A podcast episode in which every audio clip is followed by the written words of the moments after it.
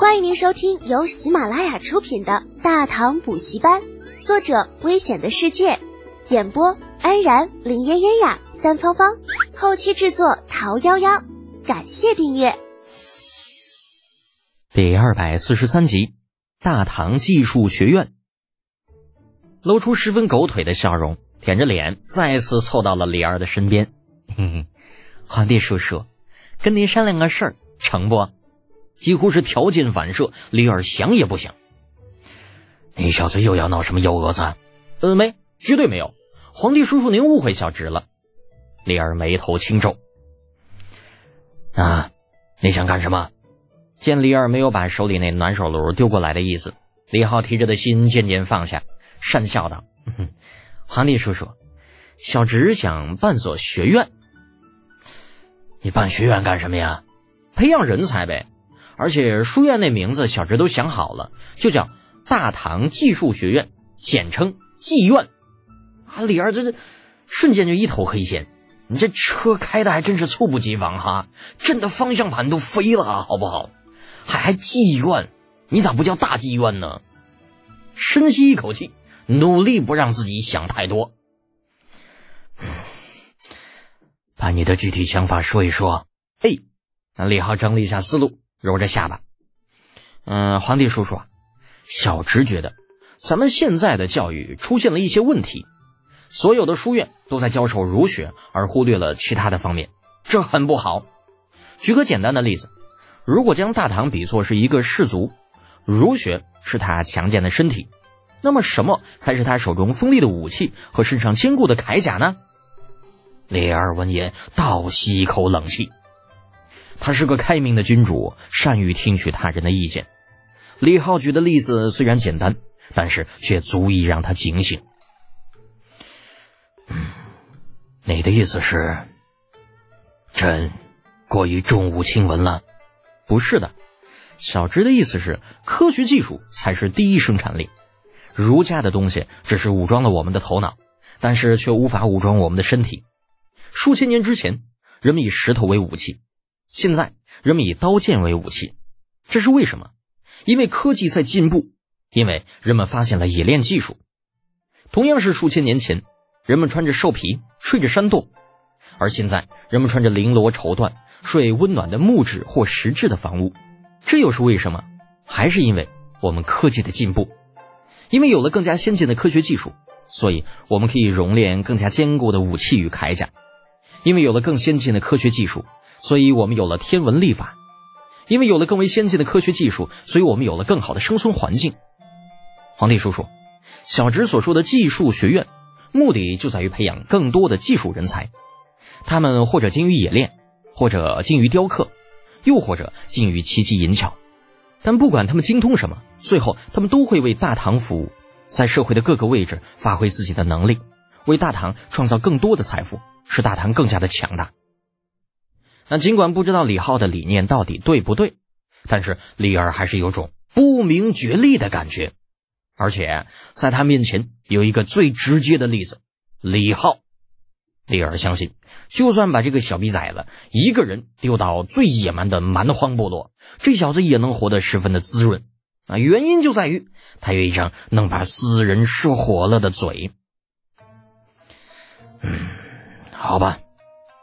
算你小子说的有道理，那你能不能告诉朕，你的这个技技术学院到底打算教出一些什么东西啊？你的学生从哪里来？先生又从哪里来？什么都教，只要能够想到的都可以教。先生什么的，将座间里有很多，想必那些将座大将。应该会喜欢先生的身份和桃李满天下的成就。至于学生，天下穷苦人那么多，随便找些就可以了。技术学院与普通学院不一样，技术学院培养的是匠人，而不是书生。求学花不了多少钱，而且毕业就能赚钱，很划算的。啊，之所以会想到建学院，主要是因为啊这段时间李浩手头的工程太多了，人手实在是捉襟见肘。那远的不说。你就说太极宫的修缮吧，如果他手里有专业的人才，他完全不用亲力亲为设计管道铺设方案，直接丢给下面的人去做就好了。嗯，再有就是造船，能够远航的海船，并不是打两块木板钉在一起完了就能成的。就算有龙骨存在，这其中也是涉及了很多受力分歧方面的问题。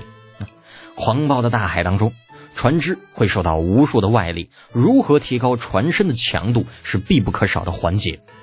那另外还有冶炼啊，因为这段时间长安各大家族都在着手准备铺设地暖，钢铁的需求量大大增加，市面上生铁的价格已经飙升了三成了。以上种种究其原因还是技术问题。如果有更好的冶炼技术，大唐的钢铁产量绝不会如此之低。如果有更多精于造船并且富有经验的船匠，海船的建造绝不至于还要去从新罗找船匠。从宫里出来之后，李浩的手里多了一份李二的手谕。拿着这份手谕，他去的第一个地方就是万年县。啊，没有办法嘛，谁让他家的封地就在万年县呢？那万年县令在接到手下通报之后，急急忙忙从衙中迎了出来。脸上笑得跟朵菊花似的。哎呦，李县伯，您怎么来了？李浩也不客气，直接把刚刚从李二那里讨来的手谕往万年县令手里一拍：“没啥，找你批块地。”啊！万年县令不明所以的打开手中折在一起的纸，这上面那个鲜红的大印，差点没把他吓跪下。哎呀，这家伙！早知道这是皇帝手书，那打死他也不敢如此草率，直接打开呀。李浩见这个万年县令半天无语，啊，皱着眉头，怎么了？有困难？啊？这县令飞快的摇头，啊，腰又弯了一些。呃，没，没有，不就是地吗？凡万年县所属，您随便挑。正所谓阎王好见，小鬼难缠。